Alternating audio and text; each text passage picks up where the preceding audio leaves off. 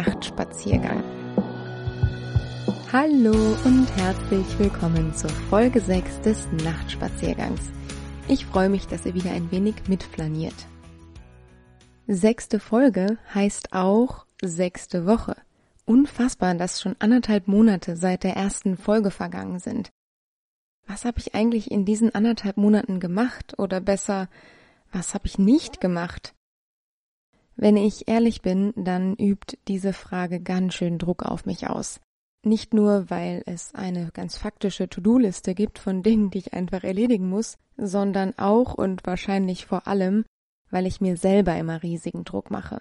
Ganz egal, ob es da um Projekte geht, die ich besonders gut machen möchte oder Zeit, die ich besonders effizient nutzen möchte, weil andere in so wenig Zeit ja auch so viel hinbekommen. Oder ob es um privaten Druck geht. Da muss ich jetzt dabei sein, das muss jetzt besonders gut werden und da muss ich mich dringend wieder melden.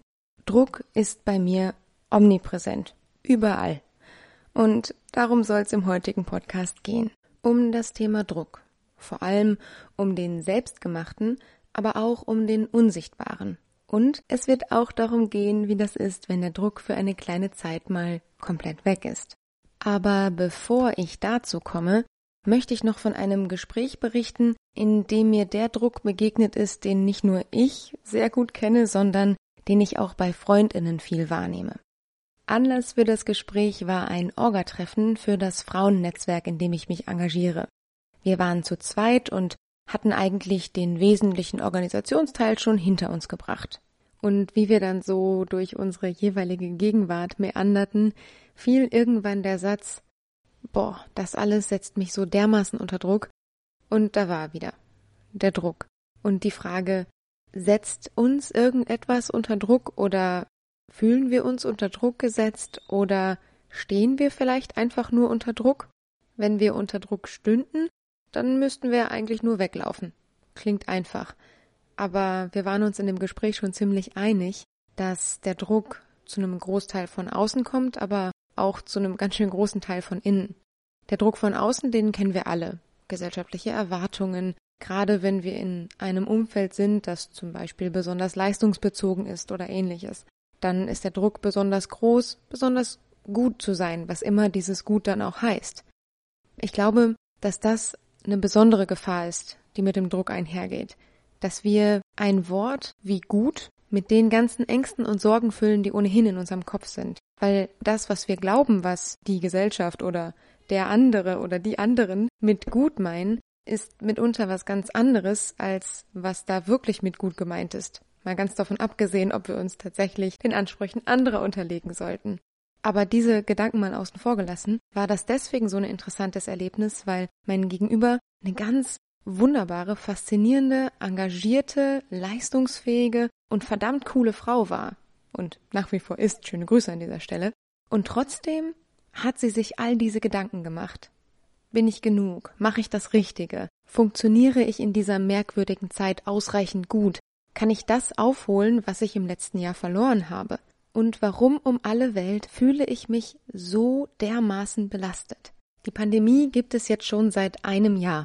Und wir haben uns doch eigentlich daran gewöhnt. Und überhaupt, wir sind doch beide in einer total privilegierten Lage. Wir haben keine finanziellen Sorgen. Wir können unserem Hauptberuf nachgehen. Wir haben keine Kinder, die wir im Homeschooling betreuen müssen. Und doch sind wir so unendlich frustriert, irgendwie unter dieser funktionierenden Oberfläche.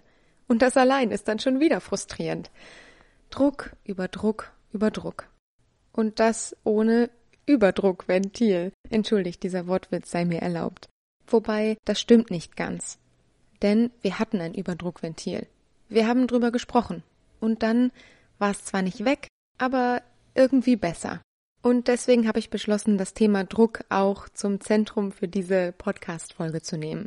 Deswegen und weil ich das große Geschenk erlebt habe, für einen kleinen Moment mal befreit zu sein von Druck. Wie es dazu kam und was ich daraus gelernt habe, habe ich in einem Text zusammengefasst. Der ist erst ein paar Tage alt und den möchte ich euch jetzt gerne vorlesen. Wenn der Druck nachlässt. Eigentlich wollte ich etwas ganz anderes schreiben. Davon, wie wir uns den meisten Druck selber machen.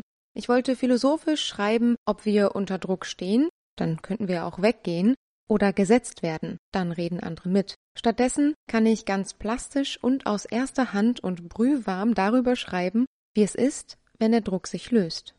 Und zwar einer, der so präsent war, dass ich ihn überhaupt nicht mehr wahrgenommen hatte.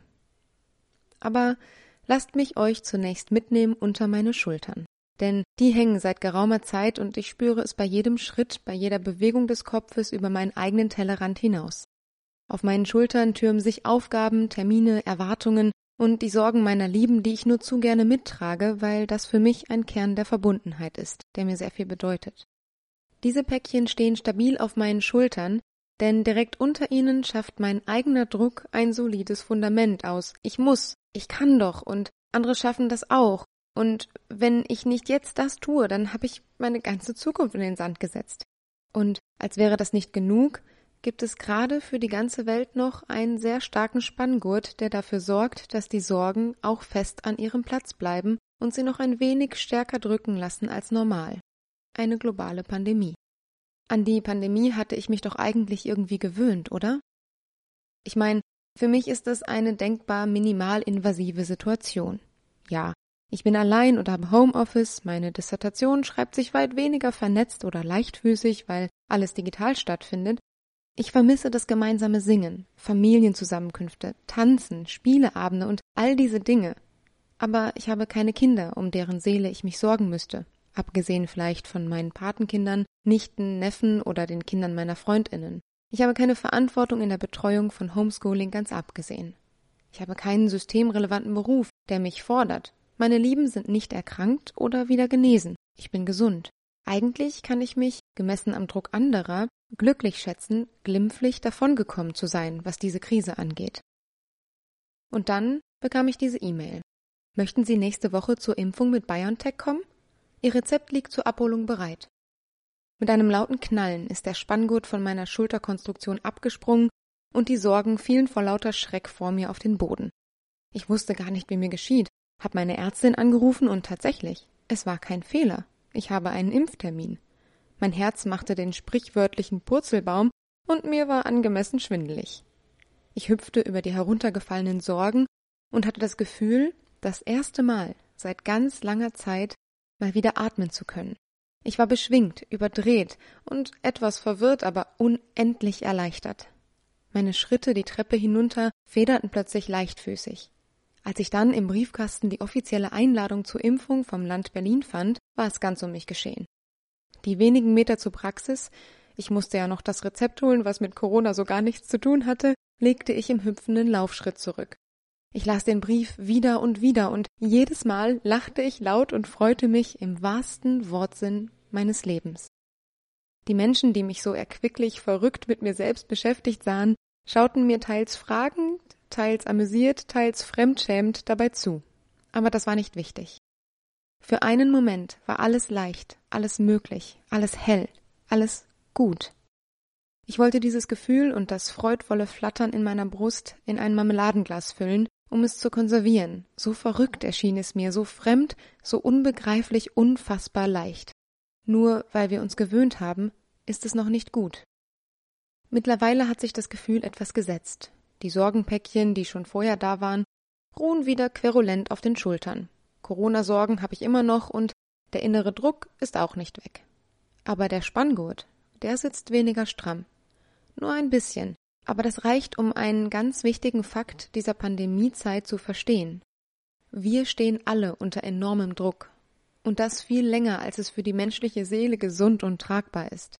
Es ist toll, wenn wir Resilienz beweisen. Es ist wichtig, dass wir dankbar sind für die Geschenke und Möglichkeiten unserer eingeschränkten Gegenwart. Und gleichzeitig dürfen, ja müssen wir den Druck benennen und fühlen, dass er da ist. Und wenn man meine intuitive Beschreibung über meine eigene Pandemie-Gegenwart liest, dann steht da Druck zwischen den Zeilen. Ich habe zwar keine Kinder, aber sorge mich um die Kinder meiner Lieben. Ich komme im Homeoffice klar, aber meine Projekte bewegen sich langsam, wie durch Sirup, was meine Selbstzweifel füttert. Und so oder anders geht es uns allen. Du darfst unter Druck stehen. Es ist so wichtig, das anzuerkennen, zu benennen und es sich vor Augen zu führen. Das ist eine Quelle für Nachsicht und Verständnis für uns selbst, wenn es mal wieder nicht so läuft wie geplant. Das ist okay. Und seit heute weiß ich auch, es wird besser. Ich lese diesen Text in einem Gefühl riesengroßer Dankbarkeit. Und gleichzeitig muss ich am Ende ganz schön schlucken. Jedes Mal, wenn ich den Text lese bisher. Weil er erinnert mich daran, wie lange ich dieses Gefühl der Erleichterung nicht mehr gefühlt habe. Und das ist ganz schön bedenklich. Natürlich hatte ich schöne Tage im Sommer, natürlich hatte ich schöne Momente mit meinen Freundinnen oder mit meiner Familie. Und ich bin dafür wahnsinnig dankbar, versteht mich nicht falsch. Aber dieses Gefühl der Erleichterung, dieses Gefühl meines eigenen Drucks und meiner eigenen Sorgen ohne diesen wirklich straff gespannten Spanngurt Corona für einen kleinen Moment, das war der Wahnsinn. Wirklich. Und ich habe dieses Gefühl der Erleichterung viel zu lange nicht mehr gespürt. Das hat ganz verschiedene Gründe, sicherlich nicht nur die Pandemie.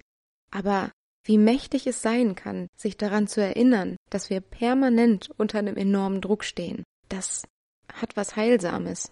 Irgendwie. Und wie so oft liegt da mal wieder die Möglichkeit drin, zu wachsen.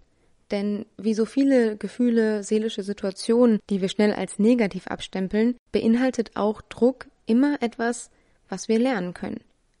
Druck sagt uns was über unser Wertesystem. Druck sagt uns was über unseren Anspruch an uns selbst.